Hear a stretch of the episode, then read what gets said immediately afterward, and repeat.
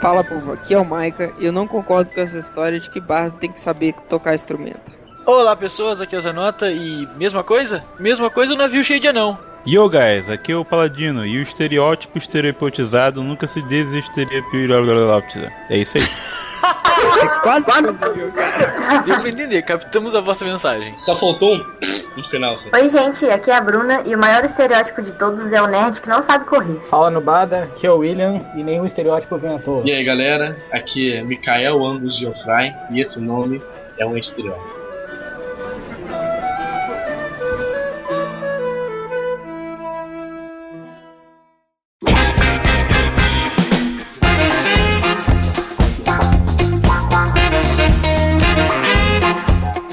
Reinaugurando a taberna hoje, a gente vai falar um pouco sobre personagens estereotipados e personagens exóticos. Mas para falar de estereótipo e exótico, a gente tem que definir primeiro quais são os principais estereótipos que a gente vê nos jogos de RPG. Ah, eu sempre encontro por aí é, é a famosa tríade, né? Que muitos manuais, inclusive, os usam. É o guerreiro, ou o tanque, o mago, ou o especialista, ou então o camarada que ataca à distância, né? Ou que cuida das armadilhas e tal. Não seria o cara que cuida das armadilhas o especialista? Pois é, dependendo, do, do, dependendo dos manuais, essa função ela, ela troca bastante. Até porque o mago, em muitos cenários, também é um estudioso, então ele também pode ser um especialista. Existe uma classe estereotipada com armadilhas? Geralmente eu só vejo classes que tiram armadilha, não que fazem. Pois é, aí é que tá. A, a bem na verdade, se a gente for, se a gente for ver no caso de D&D, por um exemplo, o 3.5, qualquer personagem pode é, armar ou desfazer armadilhas. Claro que algumas classes levam vantagem nisso e outras não, mas qualquer um pode. É, tu até usou o exemplo de um sistema que por si só ele já tenta te, te desencorajar a, ser, a fazer estereótipo, né? Quem? D&D? Pra mim é, porque ele é um dos poucos que te, te permite com que, por exemplo, o mago escolha perícias de uma, uma classe que não tem nada a ver com ele. Na verdade, pra mim, D&D é a personificação do estereótipo. Que... Ah, sim, o cenário sim. O cenário sim. O cenário, é, o cenário. Então, eu acho que D&D só é a personificação do estereótipo porque as pessoas ficam com preguiça de montar a ficha. Então, eles colocam qualquer merda que vem na cabeça e aí fica sempre a mesma coisa. Isso, isso é uma boa questão pra gente embaralhar um pouco a pauta, né? É preguiça, é moda ou é porque funciona? Na verdade, eu acho que é a mente fraca. Tem muita gente aí que não quer ter. o- Tanto mistura um pouco de, de preguiça com muitas coisas, com falta de criatividade também, sei lá. Ah, bem, na verdade, eu acho que as três situações se aplicam. Eu tenho até uma experiência pra compartilhar, mas eu deixo pra um, mais pra frente. Mas, enfim, as três opções se, se aplicam. Existem os preguiçosos, os modinhas e os que não se encaixam em uma das duas opções anteriores e criam a terceira opção, enfim. Então, É, a enfim. questão da preguiça, eu acho que é porque você fez o personagem uma vez e ele funcionou, e daí você tá sempre usando ele, porque já funcionou mesmo. Ou às vezes assim, ó, por exemplo, vou pegar a minha- a classe que é mago, né? Eu acabo fazendo magos um tanto quanto parecidos porque eu gosto do estilo que é o mago que a gente já conhece, que é o mago mais pro lado do Gandalf, sabe? Então eu acabo puxando pra esse lado, mas não que Pera seja aí. falta de criatividade. Pera aí, é mago estilo Gandalf? Não, porque o mago estilo Gandalf é aquele cara que tá com a espada lá no meio do, Nada. do Zuruk. Ah, Você ah, tá aí, sem não. mago, não. Aí a gente tá falando do mago level 20, mas o objetivo é chegar lá. Não, não. O Gandalf é muito mais guerreiro que o Mago. Douglas é mago Harry Potter.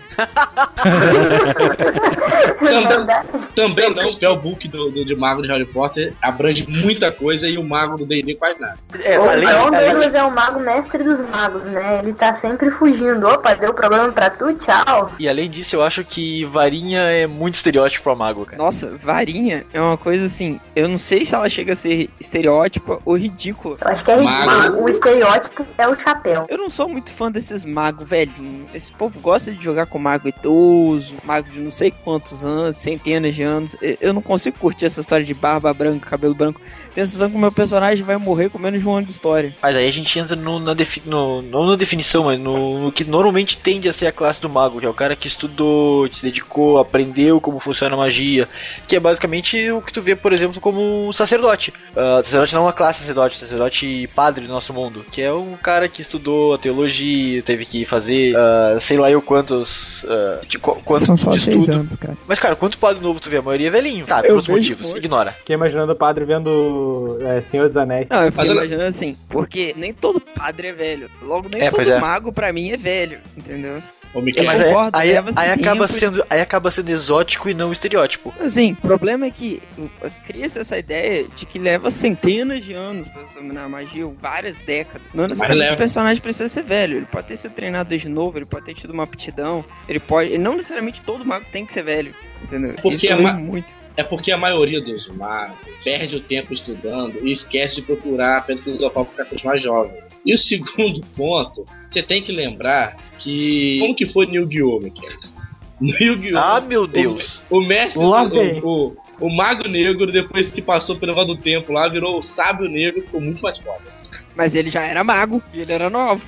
Era Então, jovem, então. ficou velho, mais foda. Então, mas nesse caso aí, o- tem, teria uma outra classe pra representar essa questão do, do poder nato de magia, que é o feiticeiro. Exatamente. Não, mas aí que tá. Eu não tô falando de uma pessoa que nasce, porque o feiticeiro, ele- a magia é inata dele. Ele não tem conhecimento nem controle sobre ela, ele nem conjura. Eu tô falando do mago mesmo, porque o mago, sabe aquela ideia de que o conhecimento ele é passado cada vez mais rápido de cada geração? Sim. Então isso também pode ser aplicado à magia, porque o fato de você fazer a magia, né, os magos e tal, nem sempre tá ligado só a não tá ligado à idade, na verdade, tá ligado ao conhecimento, e o conhecimento pode ser obtido em uma quantidade de tempo diferente. Mas tem uma diferença, Miquelzinho, em aprendizado e qualidade da magia. A gente já viu isso em N animes ou história, que esses, por exemplo, tá mais uma coisa mais no moderno, assim, a magia.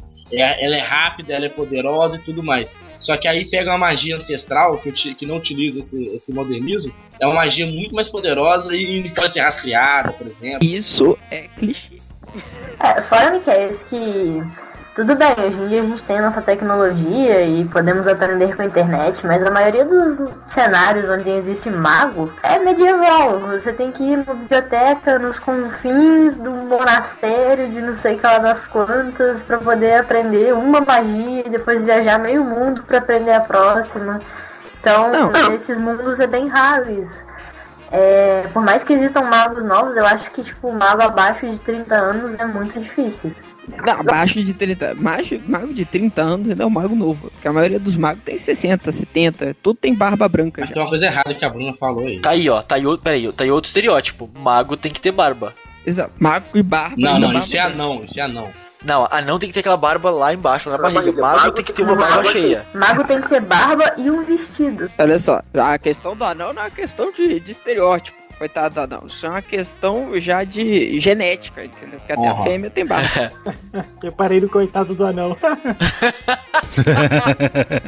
Mas o negócio que a Bruna falou, ô Bruna, você tem que olhar, olhar no contexto que é o seguinte: se você for olhar bem, hoje em dia a gente vive no mundo de magia, porque é, esse negócio de TV, Oi? internet e tudo mais, isso é magia, rapaz.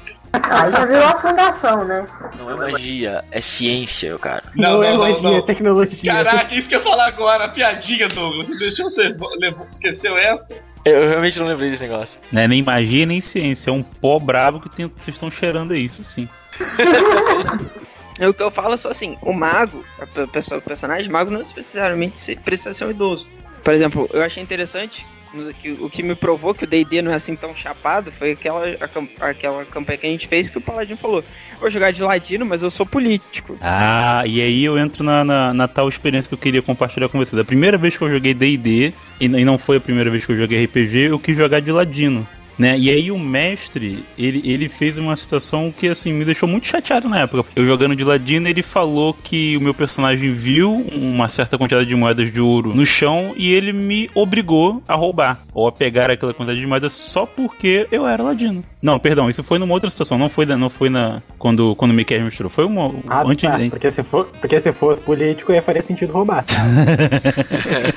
Se ele fosse político, estaria muito mais sentido ter. O, o, o mestre não ia nem falar, ele ia pegar. Então, assim, então, então na época eu fiquei, eu fiquei até sem entender, porque eu tô com o manual aberto aqui, e a primeira coisa que de D&D, no caso, né? E a primeira coisa que eles falam sobre ladinos é os ladinos têm pouco em comum entre si. Alguns são ladrões silenciosos, outros são charlatões habilidosos, outros batedores, infiltradores, enfim. E de- descreve aqui uma lista bem extensa de, de, de funções de ladino. E aí o mestre me obrigou a, a fazer uma ação devido à minha classe. Agir como um ladrãozinho de, de bolsa, né? E tu viu que nós achamos mais um estereótipo, né? Que é político ladrão. É, na verdade, assim, seria bem exótico um político honesto. Mas Exótico ou utópico? É, existe essa questão do latino ter que roubar. Às vezes, a parte do mestre te obrigar é bem triste, mas, tipo assim, você vê que isso é praticamente ação do, de todos os jogadores. Quando eles jogam de ladino, primeira coisa que eles perguntam: Não, tem como roubar? Ou senão, você tá na taberna, como é que eu vou roubar uma bolsa de moeda eu conseguir pagar minha bebida? É, é a primeira ação do ladino numa campanha de RPG é essa: de qual bolso eu vou assaltar. É, aí, limita, aí sim eu acho que é limitação e falta de criatividade. Exatamente isso. Exatamente Só. isso. Foi o que eu falei com o mestre na época. Não, não quero roubar. Eu, meu ladino não, ele, ele vai desmontar, ele vai desfazer armadilhas, ele vai ser uma pessoa mais intelectual, mas ele não rouba. E, e esse tal. é o paladino aí... jogando de ladino. Não, e aí é que tá. e, e, aí, e aí fica revelada a história. E aí ele falou: ah, se você não quer roubar, você tem que jogar de paladino. Então, beleza. Foi meu primeiro paladino. E daí pra frente foi só paladino. Você não vai, você não vai roubar, então tá bom. Você foi, seu personagem andou, achou uma pá. Oh.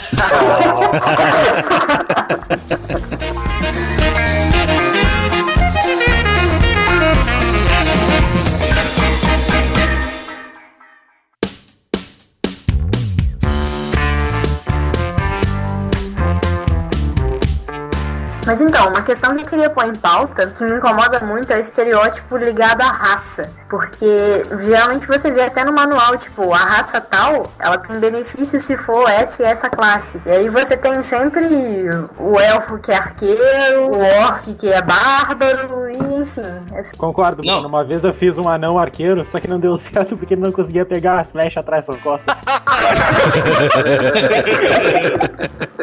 Bruno, eu discordo de você totalmente, porque o estereótipo que tem de raça é o seguinte: elfo é gay, anão é macho e humano é foda. Só, é sempre esse. Não, mas isso não chega. Elfo ser gay não chega a ser um estereótipo, é tipo uma verdade absoluta. é o que eu ia dizer, é um fato. Sabia Ai, gente, vocês são tão malvados com o Legolas. Não, o Legolas eu acho que é o único homem dos elfos. Pra tu ter uma noção. Pelo menos ele não, tenta cara. pegar a Super Kate. Mas, tipo, quanto, quanto à questão de raça, eu acho que já, já parte mais de um, de um outro ponto de vista. Não sei se chega a ser um estereótipo, mas é porque são, são traços raciais, são parte da cultura da raça. Então, não sei, fiquei confuso agora se isso chegaria a ser um estereótipo ou não. Fala, eu acho que ela quis dizer que estereótipo é tipo assim, quando o cara, por exemplo, eu vou montar um arqueiro, o que, que eu vou colocar? Vou fazer um arqueiro elfo. Ah, eu, tá, ok. Acho que é mais você tentar fazer uma coisa mais hardcore, né? Tentar pegar, se eu vou fazer arqueiro, ele tem que ser elfo, ele tem que usar o arco tal, ele tem que ter a habilidade tal, pegar o seu personagem e direcionar ele todo só pra tirar uma flecha. Tem que ser Aí... loiro e tem que ter o nome de Legolas, né? Exato. É uma coisa que eu achei super legal. Uma vez a gente, eu fui jogar com um grupo e era a primeira vez da maioria das pessoas na mesa. E a minha amiga ela fez um centauro pistoleiro. E sim, foi incrível, porque o centauro era tipo o dono da cidade, super rico, vivia numa mansão e era um pistoleiro. Mas então, mas voltando no, no caso do, do, do, por exemplo, do, do elfo arqueiro, aí a gente já entra numa outra questão. Aí vocês me ajudem a, a definir. Porque, por exemplo, se eu escolho fazer um elfo, um elfo arqueiro, por exemplo, uh, uh, uh, eu, eu faria devido aos bônus raciais e até mesmo dependendo da classe, pelos bônus de classe, porque não faz sentido eu escolher de propósito uma coisa que não vá me fazer bem ou que não vá ajudar o meu personagem. Não sei se, se me fiz claro o suficiente. Eu entendi o que você quis dizer, né? Se eu vou tentar fazer uma coisa, eu vou tentar o melhor. O problema Exato. isso quebra um pouco a individualidade de cada personagem. Por exemplo, todos os arqueiros jogadores têm que ser elfo. Por quê? Porque esse é o personagem mais forte possível. Eu não posso querer focar num personagem humano que foi criado no meio dos elfos por causa de alguma coisa que aconteceu na infância dele. Ou não posso focar num orc que vivia na, na floresta caçando pra, pra tribo dele ele é um arqueiro. Eu não posso focar num personagem diferenciado só porque ele tem que ser o mais forte. Eu sempre escolho humano, então nem aí. Engancho com aquela piada que o William falou do, do anão arqueiro dele. Dependendo da descrição da raça anão, ele nem pode ser arqueiro. Diz ele que ele não pode usar armas a longa distância, que ele não, não, não tá de acordo com a. Porque senão a... o arco fica arrastando no chão, né? Também tem essa. tem que usar uma é. besta, né? É eu queria dizer, nem, nem besta eles podem usar, dependendo da descrição. Dependendo do cenário, no caso. Não atira flecha, né? Atira dardo.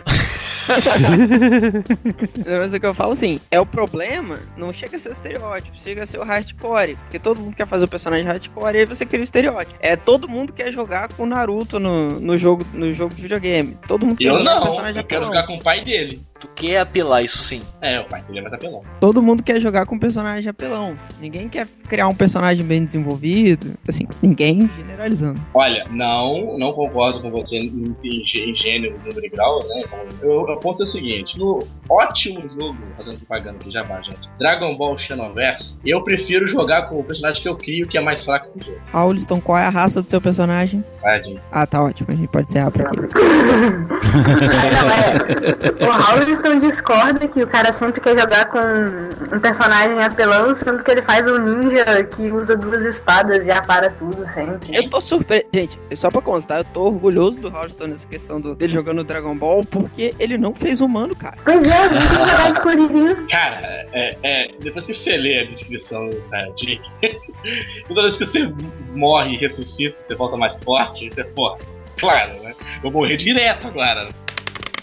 Você entendeu o que eu quis dizer, Paulo? Entendi, entendi sim. Mas aí então eu, eu, vou, eu vou levantar a bola de novo, porque eu, as colocações que eu fiz foram de propósito, pra gente chegar nesse ponto aqui. Então diz pra mim, então, qual vai ser o limite aí entre o estereótipo e o exótico? Porque são dois extremos, né? E se você for para um, tanto para um lado ou para o outro, você acaba fazendo uma coisa bem estranha. Ou você vai ter um personagem super combo e, e fraquíssimo de história, ou de repente uma história super atraente, mas que o personagem não vai funcionar no jogo. E aí você faz o quê? Bom, acho que pra gente poder mostrar melhor, é bom dar exemplos de personagem bem estereotipado e exemplo de personagem bem exótico. Eu acho, não, não, opinião minha, eu não sei o que vocês acham. O Mestre Kami do Dragon Ball seria um personagem exótico? Eu acho que sim. Eu não sei, porque velhinhos tarados são bem estereotipados, na verdade.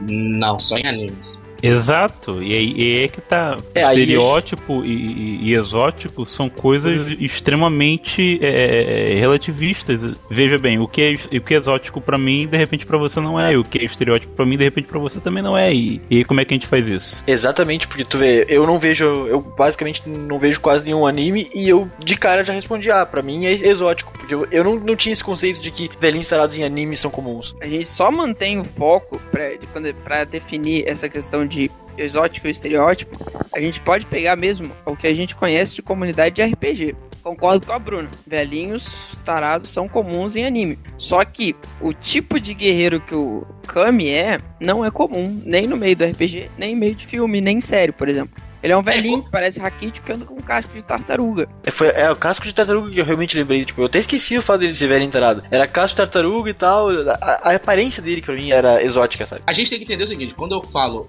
quando a gente fala do personagem, a gente tem que olhar o personagem no todo. Não é só o, o, o, o jeito de lutar, não é só o, o modo de agir. É ele todo. Porque se não olhar ele todo, não adianta.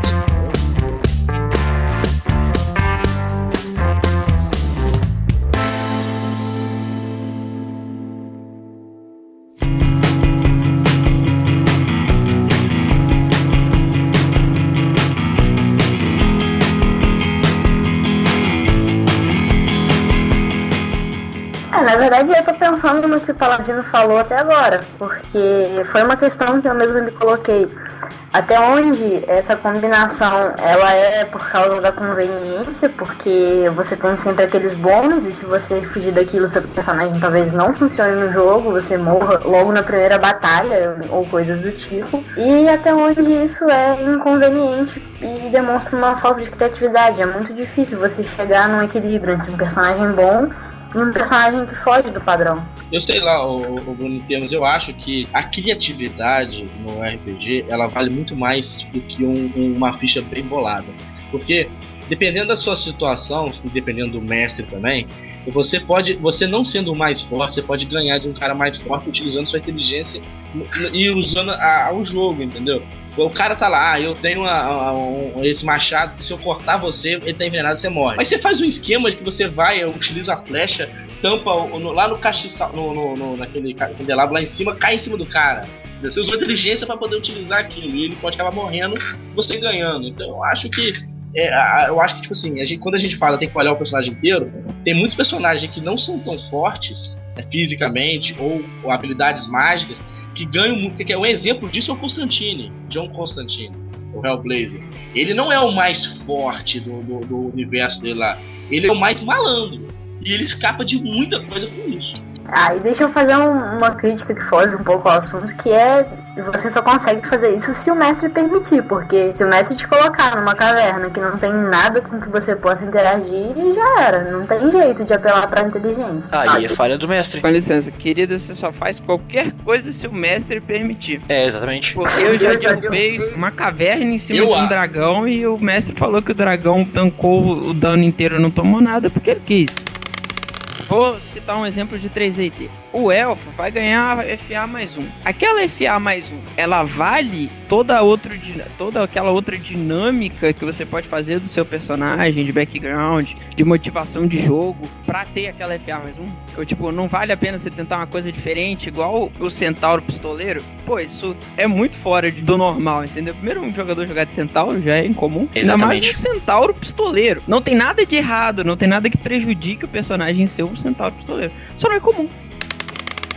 A jogadora que montou a Centauro Pistoleira, ela descreveu como é que a Centauro ela, ela eh, andava vestida de vaqueira. Ah, essa era uma boa pergunta, mas eu acho que não. Que eu digo de exótico é porque às vezes vale a pena você sacrificar um pouco daquele potencial máximo do personagem pra você fazer uma experiência, experimentar os jogos, é, maneiras de jogar diferentes, Pra não ficar sempre naquela mesmice. Ah, vamos jogar medieval, é o ladrão, batedor de carteira, né, o mago velhinho que taca magia e depois que acabou o PM ou acabaram as magias não faz mais nada. Então, eu, eu sou super a favor do, do, do, do exótico. ah, justamente pelo que o Miquel acabou de falar, a questão de experimentar um novo. Tanto que eu tô, eu tô, eu tô nessa vibe agora, eu tive aquele. na- No TCP, Vai sair do armário. Eu tô no. na- teve aquela questão do TCP RPG 01 que a gente gravou, né? Que eu fui, que eu fui o, o mago. E naquela campanha do Miquel que eu fui o Ladino. E assim, valeu a experiência. Foram coisas bem diferentes do que eu tava acostumado. Observação, valeu a experiência pra você, né? Porque você matou praticamente duas vezes naquela campanha. Eu sei, valeu. De nada, desculpa aí. É impressão minha, alguém tá, dizendo, tá assumindo publicamente. Olha, pessoal, eu gostei de jogar de mago. Quem disse isso? Não fui eu? Ah, nem eu. Eu tava fazendo- Você, você está tentando me enrolar, seu, seu mago velho barbudo. Claudinho, tu chamou o Douglas de velho mago barbudo? Chamei. Mentira, cara, ele não é mago.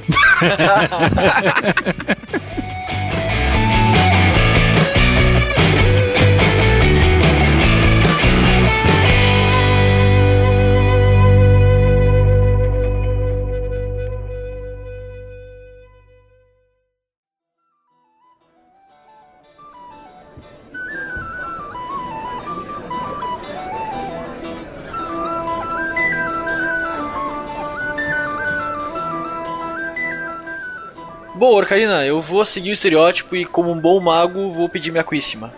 Pô, Karina, me dá um bolo de caneca aí. A conta vocês não pedem, né?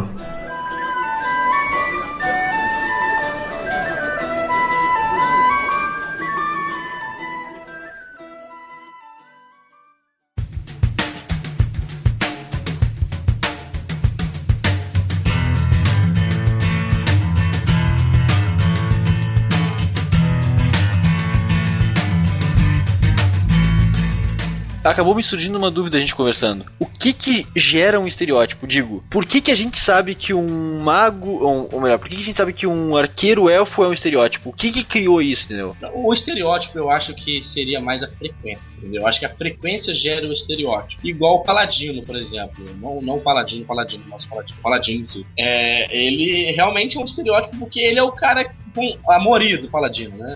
É o bonzinho que vai salvar todo mundo, é o herói. Eu acho que isso, o estereótipo é a frequência que aquilo é usado. E, por exemplo, o exótico raramente acontece, e é por causa disso que é exótico. É é a frequência com que a gente vê essas coisas. Tipo, filme, geralmente o elfo, o arqueiro é. O arqueiro que atira pra caralho é elfo, entendeu? Os jogos de RPG, quando todo mundo comenta, o arqueiro foda era um elfo. Aí tu entrou exatamente no ponto de por que, que eu fiz essa pergunta. Eu já tinha mais ou menos a resposta imaginada. O que gera o estereótipo é, a, é, o- é, é são os filmes, são os animes, são, são os livros. Pelo menos na minha visão é isso que gera o estereótipo, não é o- a frequência de uso. A fre- vai aumentar a frequência a partir do momento que tem o estereótipo. Mas o que gera o estereótipo é a, é a, é a mídia em si. Deixa eu até falar assim, frequência de uso que eu digo assim, inclusive na mídia. É, mas eu acho que não é só questão de frequência de uso. É uma questão de imaginação. Você fala elfo, bum, a pessoa já imagina um arqueiro. Pode ser que você use várias vezes um. Não sei, tô tentando pensar num negócio esquisito aqui, não tá saindo, mas. Pode ser que você use várias vezes um negócio esquisito, só que quando alguém fala, você não imagina aquilo, então aquilo não é estereótipo necessariamente, mesmo Mas que seja pergunto- frequente. Mas eu pergunto pra vocês, é, pra vocês, o que, que é um estereótipo de um guerreiro? Tá, de um guerreiro, eu tenho dois estereótipos: o guerreiro humano e o guerreiro anão. Aí dá pra diferenciar. Guerreiro em si, não tô falando de raça, tô falando da, da classe Então, guerreiro. Então, pra mim, se eu imaginar um guerreiro anão, eu vou imaginar o Gimli. Se eu imaginar um guerreiro anão, eu vou imaginar o Aragorn. Não, mas eu, diga assim, O, o guerreiro. Aragorn não é guerreiro, só deixando bem claro. Pra mim é. Não, pra mim é. É aquele, guerreiro. a- aquele estilo é o estilo de guerreiro, entendeu? Ele é ranger. descreva, tipo, quando alguém fala em guerreiro, na minha cabeça bate um cara que já não é muito inteligente. Não, ele é tem lá seu nível de inteligência, mas ele não é tão inteligente assim. O bárbaro é uma pedra. Ele é o cara que, que não, não, não é muito voltado pro lado intelectual. Todas as, as perícias que ele tem, todas as coisas fantásticas que ele faz são geralmente no lado físico. Ele não é o, o- geralmente o cara que bola os planos, ele não é o cara que tenta enganar ou tenta fazer uma coisa por trás dos jogadores. Esse é o Tá. guerreiro, é o cara que puxa a espada e resolve a coisa no, na, no aço. Justa, justamente por isso que pra mim o Aragorn é um exemplo de guerreiro. Não, E eu concordo com você. Ele, cara, o cara- Aragorn é inteligente pra caramba. Eu acho que o o Aragorn, ele, apesar de ele saber desse jogo de política e saber magia e tudo, o que define ele como um guerreiro mesmo é que ele não hesita em recorrer às armas. Ele vai e bate e ele, por ser inteligente, ele é um grande comandante, digamos assim.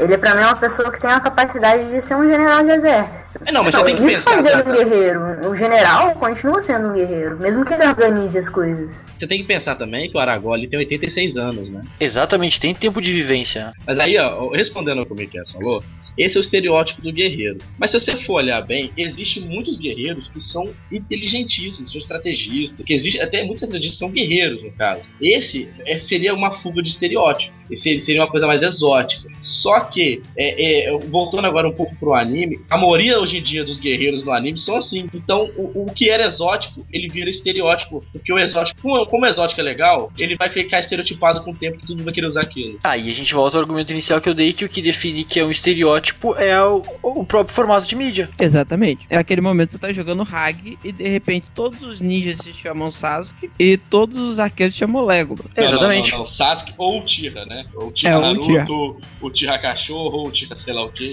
Aí de repente lança um anime novo, um filme novo e todo mundo muda de nome.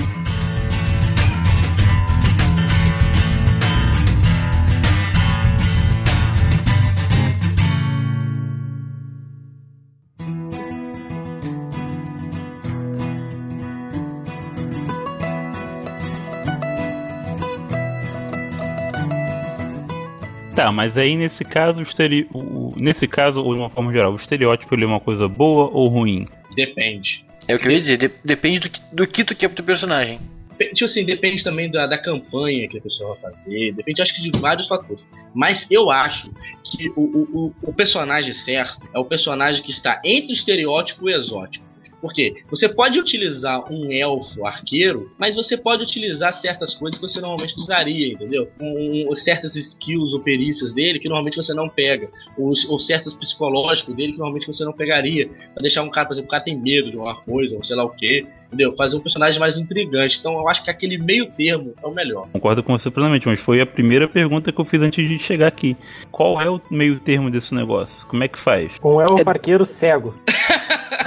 Tá aí uma coisa exótica, você não é o Eu posso O dar uma demolidor arqueiro, né? Eu posso dar uma dica, por exemplo, eu acho que até o meu o próprio personagem que normalmente eu gosto de usar muito nas partidas, ele é um meio termo. Ele é um, um- ele normalmente é um humano, ele é mestre das armas, então ele não é uma classe guerreira é, fu- full DPS, entendeu? Ele tem as outras coisas, a habilidade, uma coisa assim dele lá. E eu normalmente coloco que ele é megalomaníaco, suicida e é imortal. Então eu sempre coloco alguma coisa assim meio doida, entendeu? Um exemplo. Ele não é ele não é um estereótipo, não é todo mundo que usa esse tipo de guerreiro, mas também não é exótico. Eu concordo com a ideia de assim, o estereótipo é bom ou ruim? Nenhum dos dois. O estereótipo, ele vem de, de você estar satisfeito com aquilo, você quer experimentar uma coisa nova ou não, tá bom essa rotina, ou tá bom. Eu gosto do meu personagem desse jeito, porque meu personagem é forte desse jeito e eu gosto de jogar como um personagem forte. Eu não quero, eu não jogo RPG para experimentar coisas totalmente novas. Eu gosto de variar, mas eu vario devagar. Aí, beleza, o estereótipo é pra você. Agora tem aqueles caras que gostam de fazer coisas absurdas. Ou ele tem um personagem que pra todo mundo é exótico, mas pra ele já é estereótipo, porque ele sempre joga com aquele personagem. É, exatamente, tipo, às vezes eu quero jogar com Legolas porque eu acho Legolas legal, ponto final, vou jogar com aquilo, estereotipado mesmo. O meu bardo, ele é estereotipado pra mim. Algumas pessoas, ah, um bardo que eu geralmente eu não uso bandolim, não uso violão, eu Toca uso um banjo. guiso, entendeu? Eu, é um bardo que conta histórias, não é um bardo que canta, é um bardo que hipnotiza, entendeu? Que usa ilusão pra contar história. É um bardo. Pra mim é sempre o mesmo personagem, praticamente. Então pra mim é um estereótipo. Apesar de não E ser no- aquele bardo que todo mundo costuma ver. E faz um bardo com pandeiro, cara. Eu vou, eu vou confessar que o primeiro bardo que eu joguei, na verdade, ele usava um pandeiro, porque eu não, Não. sabia falar guiso. Não sabia o nome daqueles- daquele instrumento exótico. Não, você Quer dizer- não fez isso. Quer dizer então que no teu bardo do estereótipo existe um instrumento exótico. Porque o meu bardo exótico é um estereótipo. Tu encapsulou o exótico num, num, num personagem estereotipado. Que mágico. É porque, na verdade, eu peguei um bardo de características orientais e jogo com ele em campanhas ocidentais. Temos um bardo imigrante. Exato. Boa. Imagina ele comendo espetinho de cachorro a campanha toda. Nunca mais esse cara vai ver o meu do mesmo jeito. Espetinho de flango. Aqui, você quer, ver uma coisa que é exótica e, e, e tá começando a. Eu, eu não sei se é exótica e este- estereotipada ao mesmo tempo. É, por exemplo, um exemplo, não sei se vocês conhecem o mangá Black Clover, que é um Sim, mangá sim. sobre, de mago, que tá muito interessante e provavelmente, e provavelmente vai, vai ter muito sucesso agora. Normalmente tudo que eu gosto depois vira modinha. Isso vai fazer bem. O personagem principal é no mundo de magos é um cara que não tem magia nenhuma. Esse é um estereótipo, é um e ele foca no negócio de guerreiro. Só que ele depois descobre que ele não tem magia nenhuma, mas ele tem o poder de anti-magia, entendeu? Anti-magia é algo exótico, mas no personagem desse é estereotipado. Tu vê como é, como é incrível isso. Pra mim, nada diz estereótipo porque eu não tenho contato nenhum com isso. Eu não faço ideia de como esse lado funciona. Exato, deve ser estranho pra você. Pra mim, tipo, o que é muito estereótipo, o cara que é o pior da escola porque o sistema não foi capaz de avaliar os quesitos no qual ele é realmente bom. Então ele é um cara que tá- fodão, mas ele é considerado ruim porque o sistema avaliou ele de uma forma errada. Correu uma lágrima aqui agora.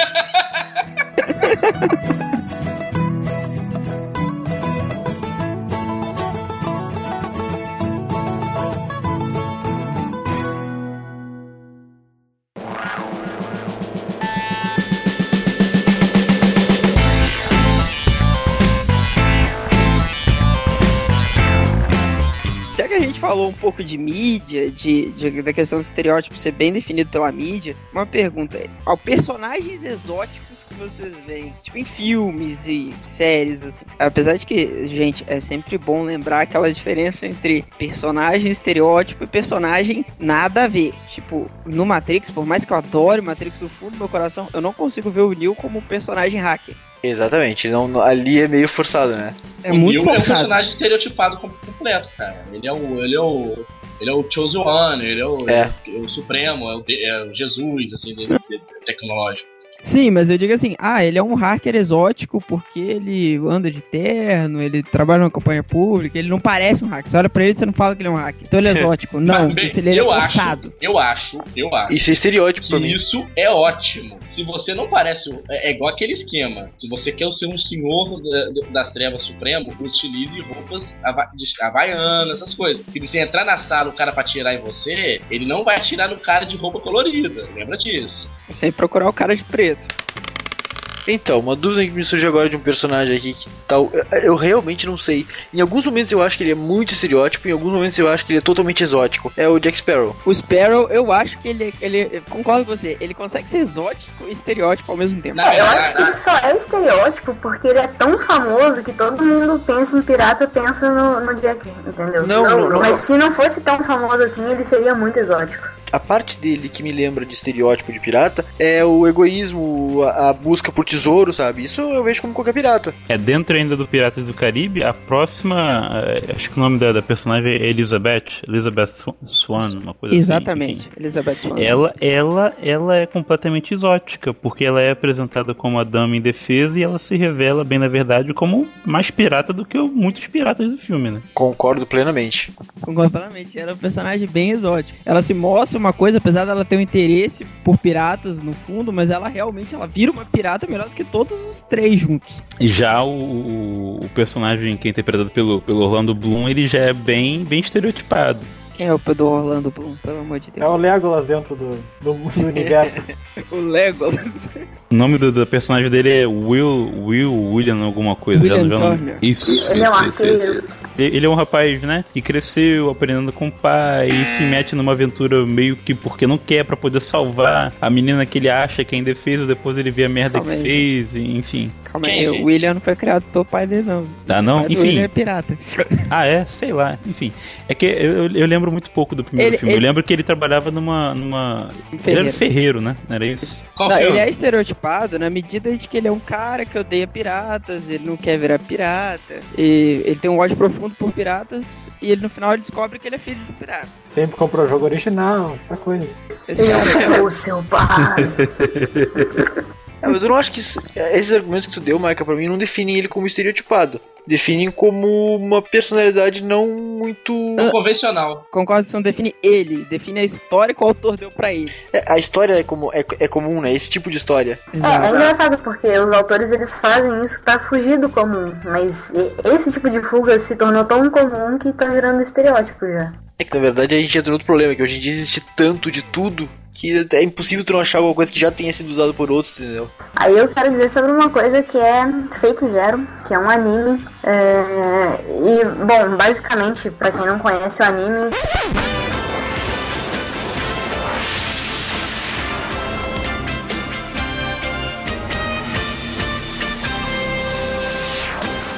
você tem várias pessoas muito loucas que são capazes de usar magia.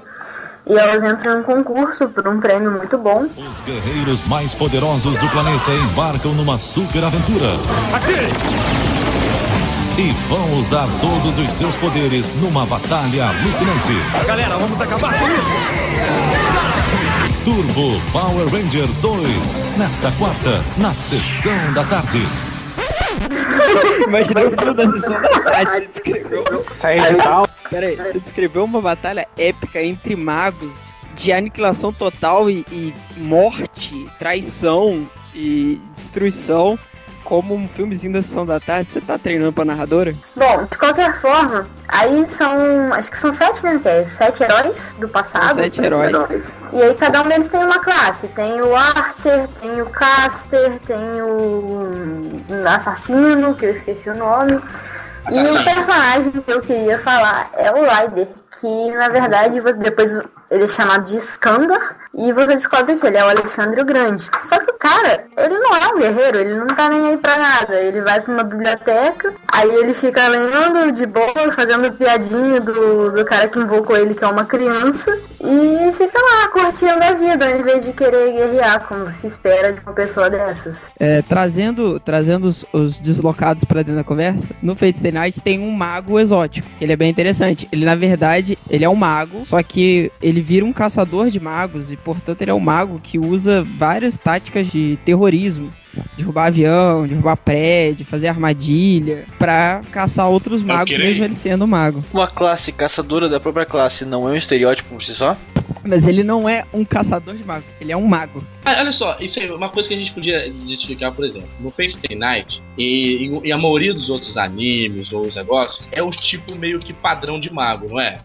O Fate, Fate não é tão padrão assim não, tem vários magos bem diversificados. Não, sim, Tem. mas a, mas a magia diversificada é um padrão também, na verdade. Não é aquela mesma coisa, são várias escolas, são vários Eu não acho estilos. tão padrão assim, não. Vocês veem muita variação de tipo de magia em filme, ou é geralmente o mago que usa uma força é, sem explicação pra fazer um fenômeno muitas vezes conveniente? Mas essa é a definição de magia, não é? Algo que não se domina por completo, é uma força desconhecida que alguém sabe manipular. Mas que faz algo conveniente, tipo uma magia específica pra você quer consertar um óculos. Miquel, Aí- eu, sei que, aí- eu sei que você não gosta de Harry Potter, Eu ia mas. dizer, aí é Harry Potter. que eu digo assim, de magia conveniente, eu não tô falando só de Harry Potter, gente. Eu tô falando, por exemplo, no 3DT.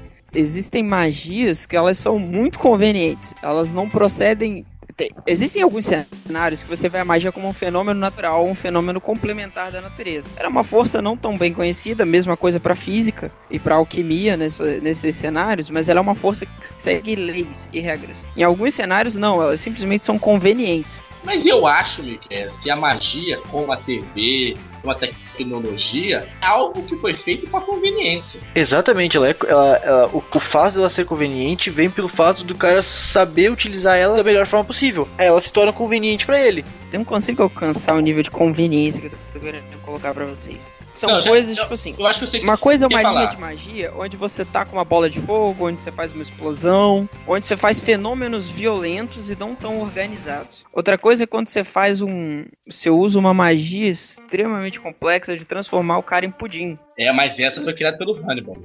E, e, tipo, todas elas estão na mesma linha de magia. Eu tô falando de magias do mesmo cenário. Mas também tem a situação em que você quer fazer o personagem exótico, mas o sistema tá sempre no caminho, o sistema atrapalha. Tipo, quando no D&D, a gente, meu irmão queria fazer um ferreiro e ele empacou séculos pra conseguir criar um personagem que, que fosse condizente com a ideia de ser um ferreiro, mas ele mesmo assim não conseguiu ficar satisfeito com a personagem. Tem algumas outras situações, vocês veem isso também? Pois é, a questão do sistema é que o sistema ele, ele, ele, ele foi criado por uma pessoa, obviamente, e essa pessoa também tinha os seus conceitos de estereótipos e coisas exóticas. Então, enfim, se a sua ideia de, de estereótipo e coisas exóticas não for igual a do criador, você vai ter sérios problemas com isso. Apesar de que ainda assim o, o sistema ainda apresenta brechas ou, ou frechas para você conseguir fazer quase tudo o que você quiser. Mas além do sistema, é, a gente já comentou sobre isso, mas o outro, na minha opinião, outro grande fator que impede ou, ou dificulta o jogador de sair do estereótipo ainda é o mestre, que consegue ser pior do que o sistema. É isso que eu ia falar. O mestre, eu acho que é a, é a raiz de todo bom ou de mal do RPG. Se o mestre for bom, ele ignora o sistema. Ele, cara, o RPG, na verdade, o sistema só, só, serve, só serve pra gente poder seguir uma base. Por mim, o sistema tem que ser sempre um sistema um próprio, que você pode pegar a base, a ideia do- do- da jogabilidade de certas coisas, e o cara, deixa o cara criar, o cara é, é, é, pegar uma coisa. É claro, tem certos limites, né? Para o cara não criar um deus, né? E tudo, e tudo isso, eu acho que isso sai mais, sai mais interessante. Eu não vi qual foi a tentativa do Dani de fazer um, um ferreiro. Mas eu não viria muitos problemas em pegar, por exemplo, um guerreiro e modificar um pouquinho pra virar um, um, um ferreiro. Tudo bem, concordo que não seria um ferreiro combável, um ferreiro com habilidades ah, excelentes, mas acho que pra fazer dá. A dificuldade que o Daniel tinha é porque, na verdade, ele não queria um ferreiro, um guerreiro ferreiro. Ele queria um ferreiro. Ele queria um personagem que vivia a vida dele de fazer armas. O D&D não te dá um recurso de artesão. É, a questão do, do ferreiro é porque quando você supõe RPG, você supõe uma aventura. E o ferreiro é um, um personagem que você. Ele é sempre um NPC, porque ele sempre mora na mesma cidade, ele tá ali pra fazer as armaduras pros outros viverem as grandes aventuras. Não é como se uma grande coisa fosse envolver um ferreiro. E aí, pra ele conseguir fazer esse personagem, eu acho que só com uma proposta de campanha diferente que isso seria possível. Não, o que eu digo é assim, é, defendendo um pouco a ideia do Daniel foi fazer uma coisa exótica. Ele queria fazer um ferreiro que viajava, que fazia as aventuras dele em busca dos materiais para ele poder fazer armas diferentes, armas poderosas. Só que,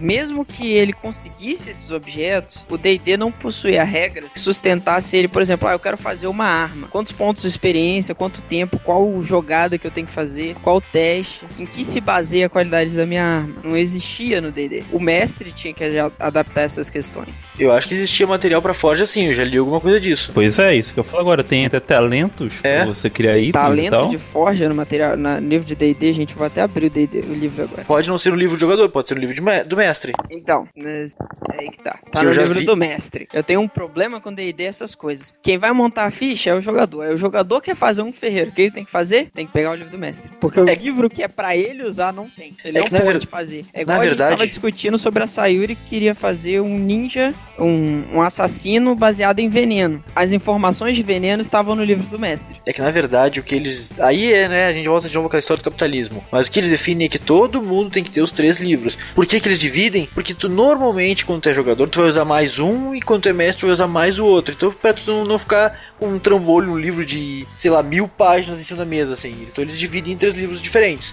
Mas aí eles te forçam o estereótipo, porque você é jogador. Você já vai ter que você já vai ter que trabalhar, passar o dia inteiro em cima daquele livro de jogador. Aí você, ah, é mais fácil eu ficar aqui no livro de jogador, não vou fazer nada diferente, não. É, aí, eu, aí a gente volta àquela história de por que que gera estereótipo? É por facilidade?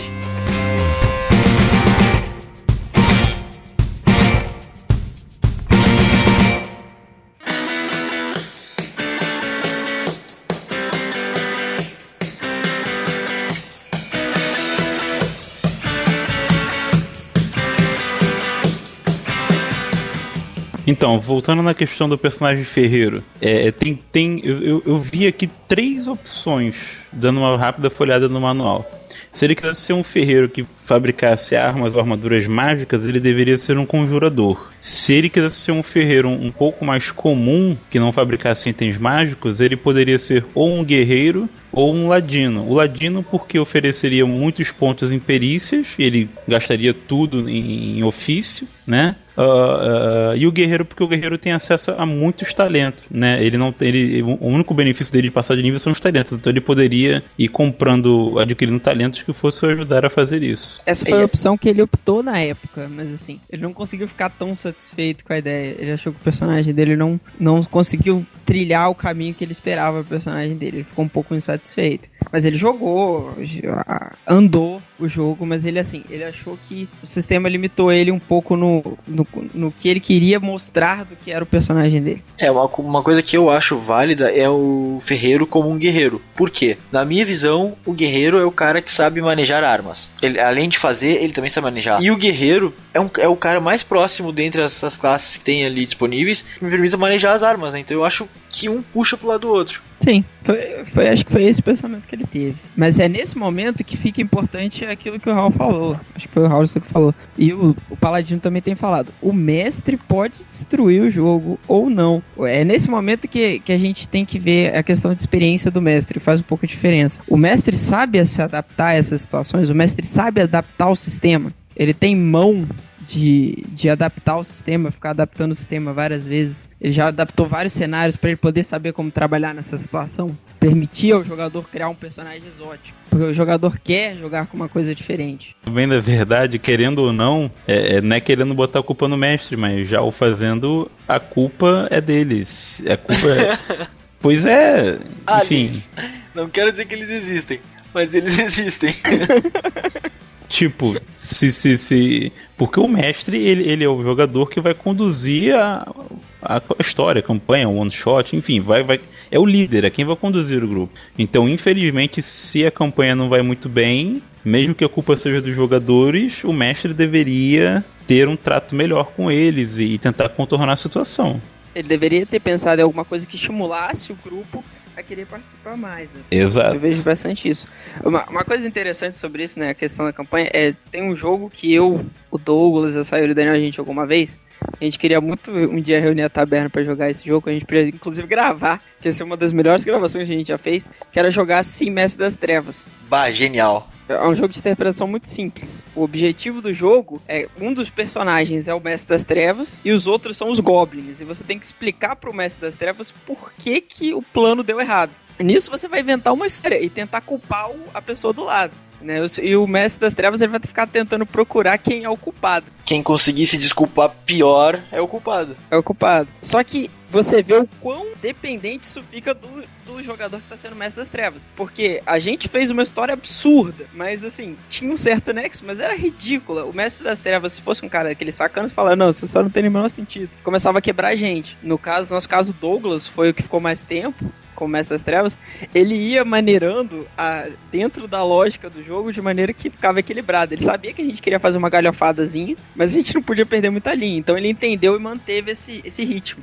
Até porque a gente queria ir o mais longe possível jogando a, aquela história, porque tava tipo uma coisa encaixando na outra certinho, sabe? Por mais que, que, fosse... tinha, que tinha caído da internet, né? Basicamente. Não, por mais a, a, as coisas, tipo, porra, olha o absurdo que é a história. Mas uma coisa ligava com a outra, com o, próximo, o, primeiro absurdo ligava com o segundo absurdo. Ou, ou melhor, o primeiro argumento ligava com o segundo argumento, que ligava com o terceiro, e, e assim, e ainda, e tu ia ver lá no final, lá no décimo, décimo quinto argumento, não tinha mais o menor sentido com o que aconteceu com o primeiro. Mas tava encaixando um certinho no outro. Então, ah, vai embora, vambora. Show, até porque o objetivo do RPG é a diversão, não é isso? Exatamente, o sistema tá ali para te auxiliar a chegar na diversão, a, a regrar essa diversão. Se o sistema começa a te impedir de, de, de fazer aquilo que quer de ficar divertido, quebra o sistema, né? Exato, até porque essa é a regra de ouro. Eu, eu virei socialista agora, ah, abaixa o sistema. Ou, ou seja, ou, ou, seja, se o mestre estiver impedindo de ter uma partida legal, mata o mestre. Boa. claro, comece uma nova ditadura. Por que não, né? Fazer um motim na mesa de RPG contra o mestre. Tá, mas tipo, deixa, deixa eu levantar uma outra questão aqui, porque esse assunto eu acho ele super interessante. Mas imagina que você é o mestre e você preparou sua campanha, você passou o cenário para os seus jogadores e vem aquele jogador que você ama e, e ele cria um personagem. ele cria um personagem que simplesmente não se encaixa de maneira nenhuma de tão exótico que ele é. O que, que você faz com uma criatura dessa? Pondera, te ah, tá, isso aqui do jeito que tá não funciona, mas quem sabe tu tira isso aqui isso aqui, talvez funcione. É, eu vou, eu vou pegar um pouco mais pesado. Eu acho que você vai sentar com o jogador, vai conversar com ele sobre a campanha, você vai falar o que você espera, ver o que, que encaixa, tenta negociar, mas assim, tem coisas que tem limites. Eu tu vai levar. Que vai levar ele no psicólogo. É, assim, às vezes você olha o personagem e fala assim, cara, talvez você precise repensar algumas coisas na sua vida. Tipo tudo. o que eu faria seria conversar com o jogador e falar, olha, é, seu personagem vai morrer se você quiser jogar com ele desse jeito. Não vai ser minha culpa, mas a campanha não é para ele. Mas se ele quiser jogar mesmo assim, bom, deixa ele ser suicida. É um direito dele, tadinho. Que isso, Bruno? Você foi bem, você foi bem compreensivo com a minha ideia, totalmente fora de que, totalmente fora de contexto, quando a gente tava jogando aquele RPG aqui em casa e deficientes, é, de deficientes, que eu cismei que eu ia arranjar uma namorada pro Leandro. E tipo, isso não fazia nada, tinha nada a ver com a história do, do eu cismei que esse é meu objetivo de vida. Caraca, eu lembrei disso também. Foi muito legal esse dia. Eu acho que é porque assim, a proposta daquele jogo era deixar vocês o mais livre possível. Vocês tinham um objetivo e eu tentava lembrar vocês daquilo, mas não era como se eu fosse fazer uma o teto cair para que vocês mudassem o percurso de vocês. Então, eu de fato eu queria deixar vocês mais livres. E até agora, a minha ideia legal de campanha, é, como mestre, é deixar com que os personagens se desenvolvam, porque às vezes eu jogo uma campanha que parece mais um filme. É, acontece isso, acontece aquilo, acontece aquilo, a sua única opção é aceitar a missão, aí você vai pra missão, aí você tá numa batalha, aí você vence a batalha, você passa pra próxima batalha. E eu não gosto muito disso, eu gosto quando a história ela tem como se desenvolver além daquilo, não é só uma coisa automática. Então eu gosto de proporcionar essa experiência para as outras pessoas também. Ou seja, tu gosta de fugir da história estereotipada e passar por uma história exótica. Pode ser. Sai da forma de bolo e fazer uma um pouco mais diferente. Ah, esse papo de pudim de novo. Mas vocês vão ver, próxima campanha que eu mestrar, todos serão pudins que andam e falam. E vocês vão ter uma morte terrível na boca dos adoradores de pudins. Todo mundo sofreu aquela magia transformar em pudim de ameixa. E o objetivo da campanha é fazer com que alguém te ache suculento o suficiente para tentar te comer assim você volta ao normal. Hã? Meu Deus. Tem um monte de gente que não gosta de pudim nesse caso, então. Assim, para quem não tem esse conhecimento, tá? Existe uma magia no 3DT chamada transformar em pudim de ameixa. E ela é cancelada quando alguém tenta comer o pudim. É de ameixa mesmo. é isso que mais chamou atenção, William? Sim. Tem tanto pudim bom, tem que ser de ameixa. ser ameixa.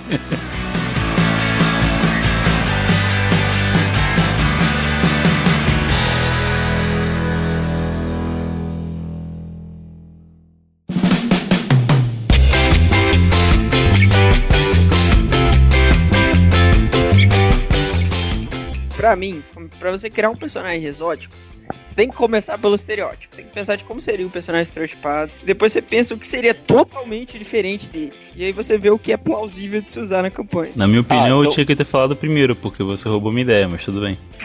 Eu, eu, então a gente fala assim, ó. Ah, eu vou fazer um arqueiro. A primeira coisa que eu vou tirar dele é o arco. Por que não? Então, ele vai ser um arqueiro que atira faquinhos, igual Assassin's Creed, entendeu? Ah, ele é um faqueiro, não um arqueiro.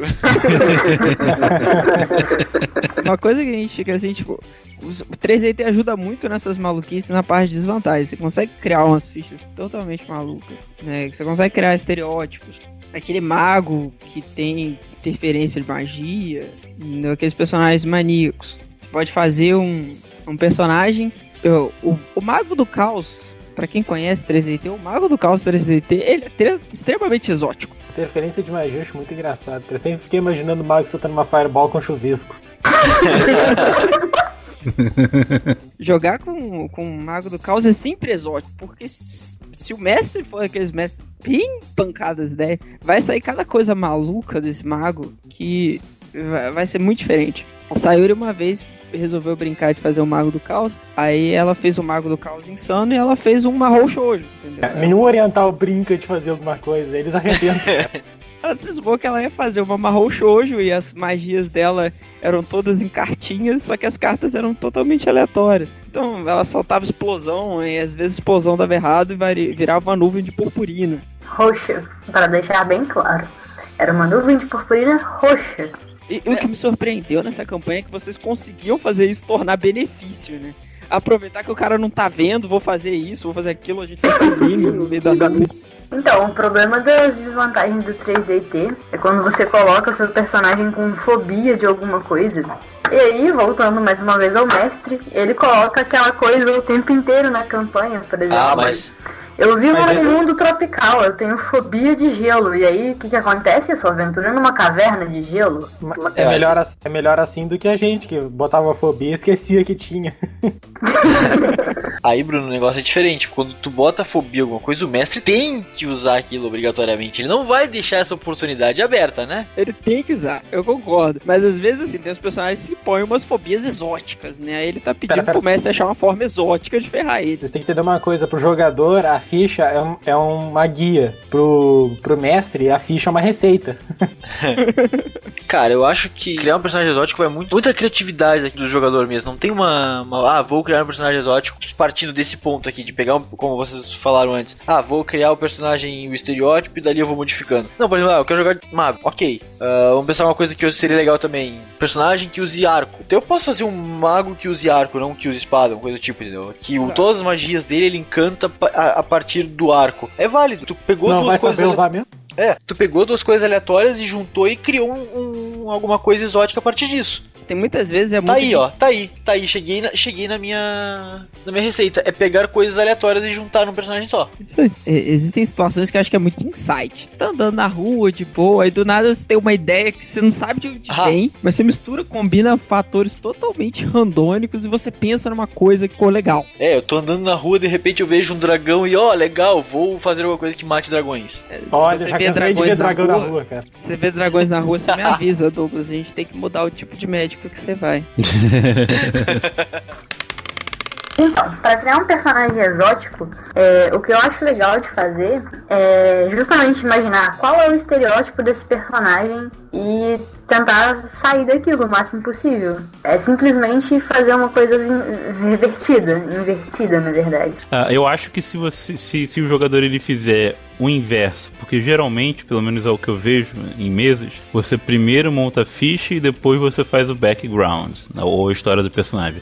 Eu acho que se for feito o movimento inverso, você automaticamente acaba gerando uma ficha exótica. Talvez não necessariamente uma história, mas eu acredito que a ficha exótica vai ser um resultado, o produto do, do, do background exótico. Você monta um background e você monta a ficha depois. Então a ficha, né, as habilidades de combate, perícias e afins, elas vão se adequar à sua ideia inicial e, consequentemente, muito provavelmente vai ser uma ficha bem diferente do que aquela que você só faz a ficha e, e pronto, acabou. É, mas isso é porque a gente é jogador mais, mais veterano, assim. Por isso, parar e analisar o, o que tá escrito na maioria dos manuais é pensa no background, no que, que tu ia jogar, como é que vai ser do personagem. Depois tu vê como encaixar isso na tua ficha. A primeira coisa é montar o background. Isso que ele define no manual, né? A gente é que faz invertido. O que o manual diz é que tu tem que pensar em todo o background de como o personagem veio, porque isso vai fazer uma bela diferença na hora de rolar o dado. Ou não. É, até porque quando você pensa no background antes, é muito mais improvável que você esqueça das suas perícias. Que acontece muito comigo é, montei uma ficha, vou jogar. E agora, qual era a minha defesa? Qual era a minha força de ataque, iniciativa? Eu não lembro de nada, não lembro das minhas magias, porque eu não pensei no background. Agora, quando eu penso no que que eu fiz pra chegar àquela magia, ou seja, eu penso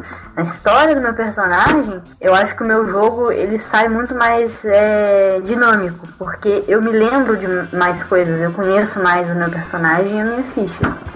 Isso é bom, tu realmente faz o roleplay do negócio, né? Exatamente. Ok, mas sejamos práticos. Não é, não é sempre que. que- eu, eu, por exemplo, não é sempre que eu faço isso, sendo bem sincero. E pelas mesas de- do- dos programas e aplicativos de RPG de mesa, é o que mais se vê por aí. Pelo menos o que eu mais vejo por aí. Mestre, a ficha tá pronta, o back vem depois. Ah, sim, é. É, na verdade eu penso mais ou menos assim. É uma raça, uma classe que eu quero jogar. Um estereótipo. Não, não necessariamente. Eu falo, ah, é, não necessariamente as duas. Eu penso, tipo, ah, eu quero jogar de Guerreiro do Gelo. Tá, mas aí o que, que me levou a isso? Aí eu vou pensando no background. Só que eu tenho preguiça de escrever, então eu faço a ficha e mando o back depois por causa da questão da escrita.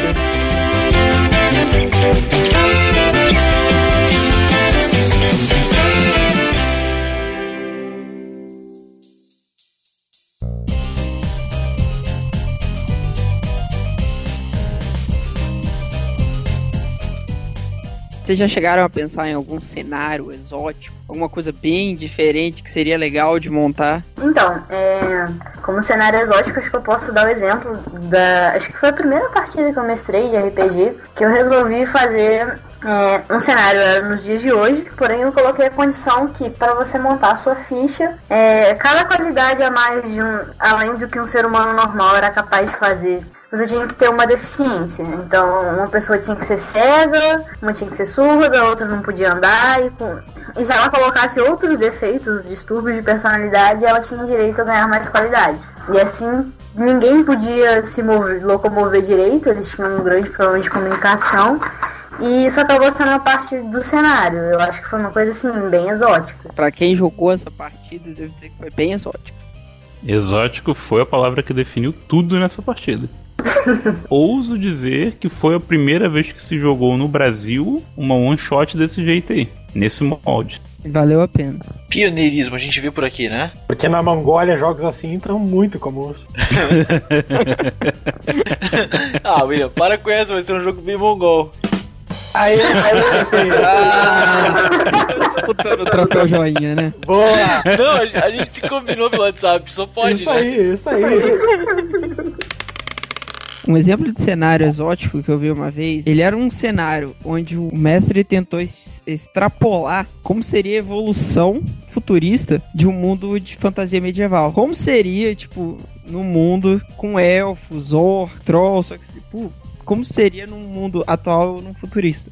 Ah, seria parecido com o Kokaku no Raijus, né? Pouco, não, chega. Ele, ele criou um sistema de política. Existia uma política entre as raças. Ficou legal. Né? Existem outras coisas exóticas que, que eles costumam fazer. Invasão, tipo, pegar o mundo atual sendo invadido por um mundo. por um mundo medieval, né? Um choque entre planos. E você acaba criando um cenário bem exótico pro jogador que tá fazendo. É, isso é uma coisa que parece bem interessante de se jogar. Outra coisa que quando você falou de futurista que eu lembrei foi a fundação do Isaac Asimov. São vários livros, mas basicamente no primeiro livro, né, que chama só a fundação, você tem um império galáctico e esse império está em decadência. Então as tecnologias nucleares, que antigamente eram muito comuns, elas passam a se tornar é, escassas, muito raras. Então um cara vai lá e ele cria em um planeta inteiro uma biblioteca gigantesca para ser a enciclopédia do mundo, digamos assim.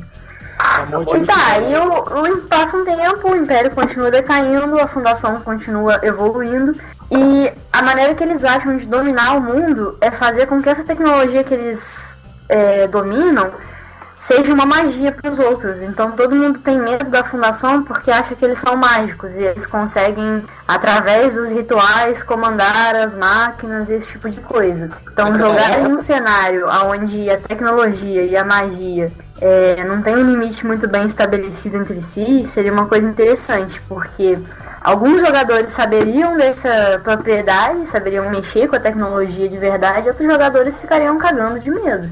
Parece até a Apple. Ah, o que Bruno- quando a Bruno começou a descrever, eu pensei, cara, é um cenário de cyberpunk normal. Mas depois, quando começou a entrar a parte mais da magia, eu, tá, tem uma pontinha de diferença aí. Mas ainda assim, lembra bastante cyberpunk, né? Lembro, lembro bastante de Cyberpunk. até- porque Cyberpunk é bem inspirado nas coisas do Asimov também. Aí Pois eu é. não conheço isso daí, é o que é isso? Você É, conhece Michael. Cyberpunk? Nope.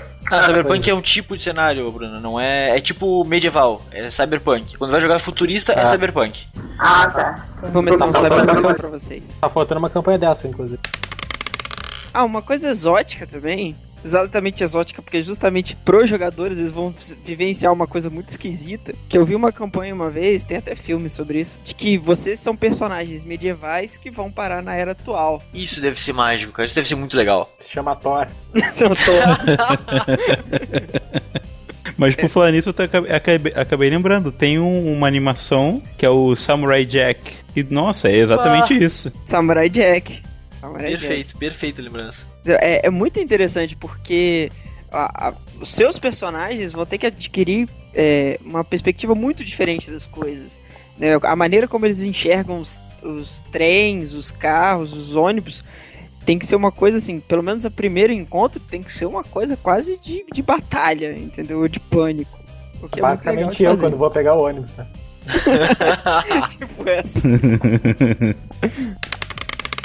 Tem dois jogos que eu acho que daria um cenário muito interessante bem exótico a jogar. Que um deles é do Super Nintendo, o Evo, e o outro acho que saiu na, na geração passada. Eu sei que saiu pro PC, não sei se saiu pros consoles também. Que é o Spore, que é tu começa com uma célula micro lá, ah, e aí tu começa evoluindo, evoluindo, evoluindo, até chegar um corpo um pouco mais envolvido, e aí mais envolvido, até desenvolver, sei lá, patas, e aí tu vira um dinossauro, e aí daqui a pouco tu tá desenvolvendo astronave pra sair do teu planeta. E cara, tu imagina um RPG onde o teu objetivo é evolução, evo- evolução biológica mesmo, seleção natural das espécies. Você vai a, a, seus, seus pontos de experiência pra adquirir características, né? Tipo, É, tipo, ah, ah, eu quero ter dois olhos, aí um olho de cada lado. Aí, tipo, se tu pegar na- no, no nosso mundo mesmo, os pombos, pode ver que o pombo na cabeça dele. O que, que foi, William? O olho de cada lado parecia o Cid da Era do Time. Oh, isso daí pra mim tá parecendo Civilization evolutiva. É basicamente por esse lado. Mas é tipo, imagina, tu, ah, pay de, ni- de, de nível. Eu vou botar, em vez de botar, eu posso botar dois olhos direcionados pra frente, como é no caso do ser humano, né? Ou botar como pombo, que ele tem um olho de cada lado da cabeça. Acaba que ele tem uma visão de 360 graus, mas mais foca ele não, não tem ah, diferenciação de profundidade pra frente, se não me engano, alguma coisa assim. Acho que seria legal um RPG desse estilo, sabe? Totalmente exótico e diferente. Totalmente, você vai adquirindo características e mudando seu- o seu ser. É legal. Eu não sei, Inclusive, eu topo jogar se você topar mestrar. eu não sei como o mestre conseguiria adaptar isso, mas né? Imagina o início da campanha. Vocês são todos girinos e estão na taverna.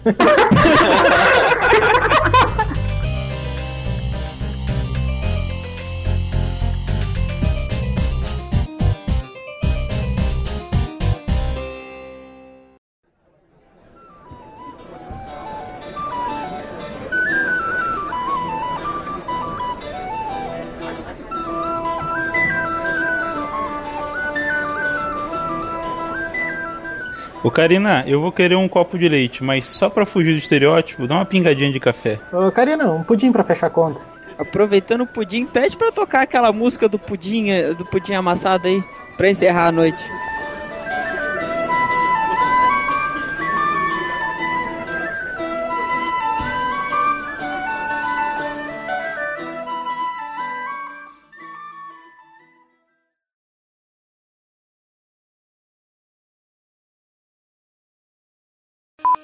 Aquele personagem que, ah, meu arqueiro só sabe atirar flecha. Se eu tiver que pegar uma espada, fudeu. Ou se eu tiver que pular, eu não pulo, entendeu? Só atiro flecha.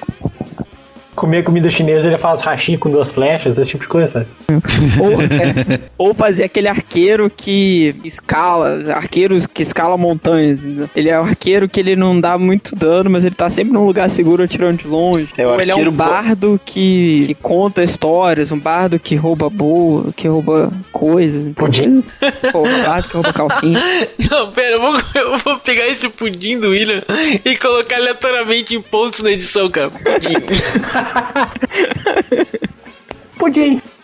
fala, fala, fala alguns pudins aí com entonações diferentes, William. Na verdade, eu acho que tem que mudar é o tipo de rua que ele vai. Fica andando na Floriano, na Getúlio. Eu esqueci que existem outros significados pra palavra dragão, né? É, só pra explicar, gente, Floriano e Getúlio são duas ruas aqui da nossa cidade. E isso basta dizer que elas não são muito bem vistas. É, Bruno, eu acho, que, da meia-noite. eu acho que essas são ruas que existem em todas as cidades do Brasil. Sim, É porque elas eu- têm outros nomes lá, entendeu? Elas podem não ter o mesmo objetivo. É, Ela tem o mesmo nome, só ela não tá no mesmo lugar. Tipo, Por- Porto Alegre é a Farrapos e a. E a... Qual é a outra lá, William? Assis Brasil. Não, não, tem outra também. A... Ah, tá, não vou lembrar, foda-se. Eu não frequentava muito, né? Que bom, que bom, que bom. Lá você via menos dragão, então. Não frequentava muito, né? Não. Pois é, era o que eu ia falar agora. Eu parei de ir há bastante tempo. Voluntários, voluntários, lembrei. William- Voluntários, esse, esse era o nome da rua, Voluntários. É, Voluntários da Sério? Pátria. É da Voluntários da Pátria ainda. É Ela porque no início, adequada. porque no início elas não cobravam.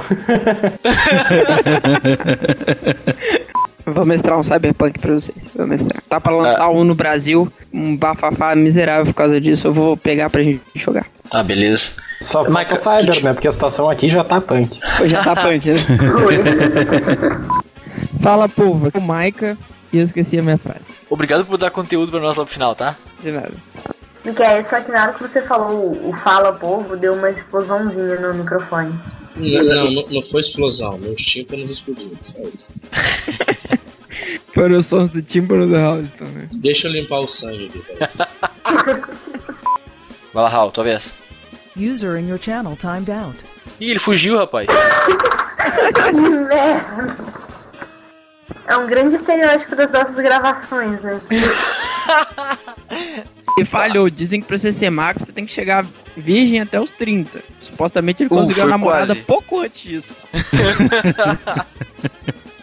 Que merda, hein? Melhor arranjar minha varinha. Não é pudim, pudim é ruim, bolo é gostoso. Pudim é bom, Bruno. Eu já cansei de mais com você. Pudim é um estereótipo superestimado. Posso quicar a Bruna, pessoal? Pode. Kika. Vai Kika e embora. faz pudim depois.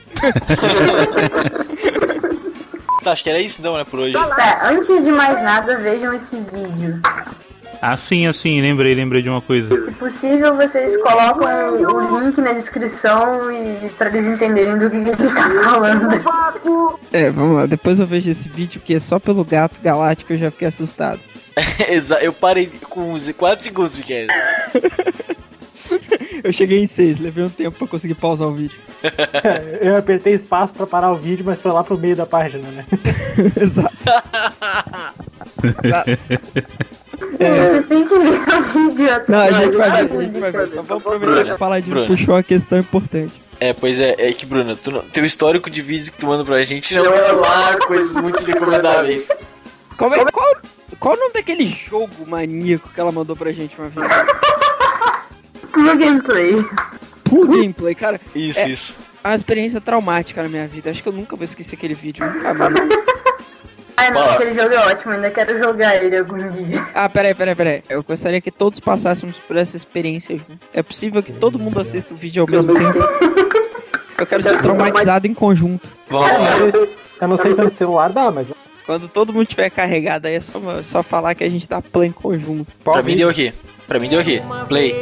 Vez um pudim apaixonado. Estava andando nas ruas quando foi atropelado. Puft, pudim machado, pudim machado, pudim machado, pudim machado